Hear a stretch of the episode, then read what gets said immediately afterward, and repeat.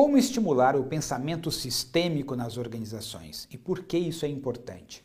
Normalmente, quando nós somos contratados para realizar alguma consultoria, um programa de capacitação de liderança nas organizações, as pessoas dizem, Gilberto, aqui cada um pensa apenas na sua parte. O cara do comercial só pensa no comercial, o cara de produção só pensa na produção, o cara do financeiro só pensa no financeiro, o cara de TI só pensa no TI. Está faltando aqui é visão sistêmica, o pensamento sistêmico. Como é que a gente desenvolve isso? Bom, essa é uma questão muito comum, por quê? Porque a nossa educação é toda baseada em um pensamento reducionista, em um pensamento mecanicista. Porque ele veio de, de pensadores do século XVII que tinham um pressuposto que era o seguinte: se você conhecer as partes, você conhece o todo. Em outras palavras, se você conhecer como esse relógio, cada parte que compõe esse relógio, você desmonta o relógio, você monta o relógio novamente. E esse pensamento acompanhou a humanidade por muito tempo. Ele é muito útil no que diz respeito às questões mais mecânicas de fato. Quando você olha para organismos, quando você olha para organizações, quando você olha para mercados, quando você olha para países, quando você olha para o planeta, você vai ter um sistema mais orgânico, uma perspectiva de coisas que tem relações. Não é só entendendo as partes, mas é entendendo como elas se relacionam, como a ação de uma gera consequências para outra.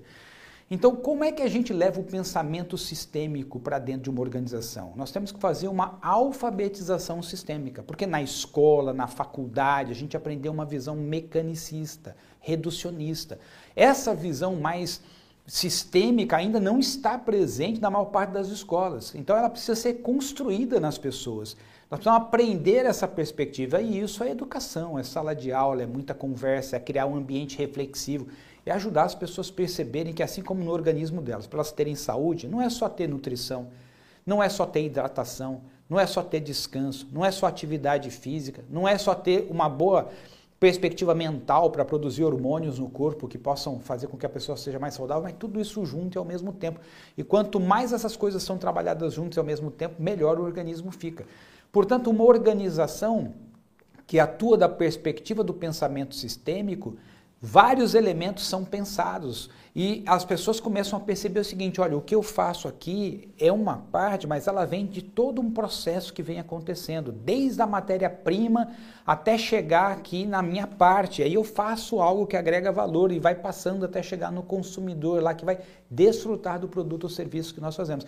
E às vezes tem uma cadeia de valor gigantesca entre o início e o fim, onde é aquele que consome o produto. Então a pessoa começa a ter essa perspectiva que aquilo que ela faz impacta financeiramente dentro da organização, que impacta na qualidade de vida de todos os colaboradores, que impacta na condição dessa organização chegar a mais pessoas, ter produtos mais acessíveis ou criar inovação.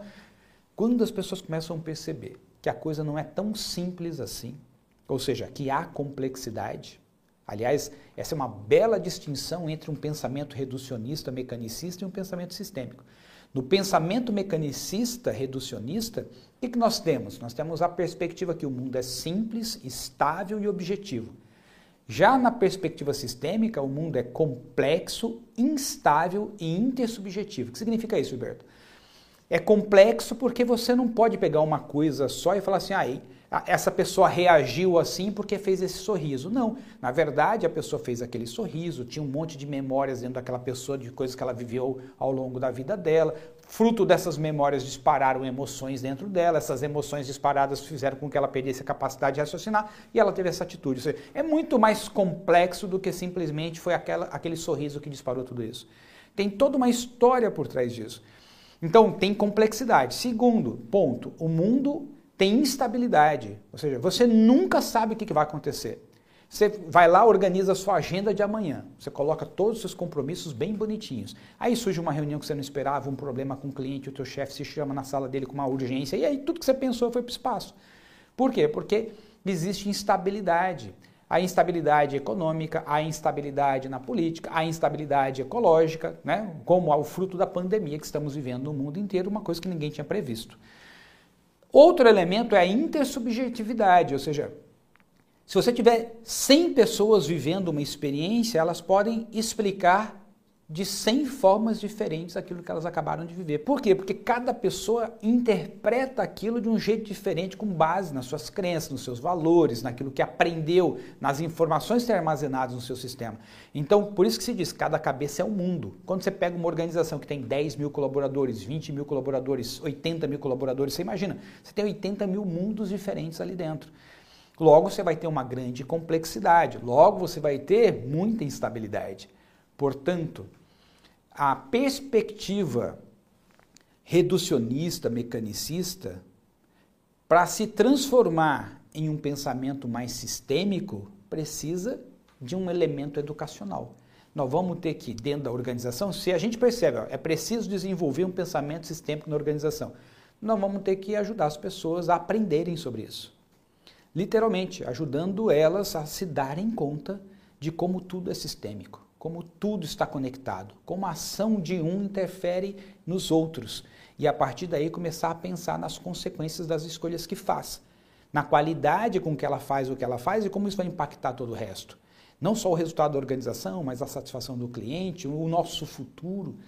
Então, naturalmente, quanto mais uma pessoa pensa de forma sistêmica, mais cuidadosa ela é, mais consciente ela é e ela tende a fazer as coisas com melhor qualidade, mesmo que você não tenha ninguém em cima dela cobrando.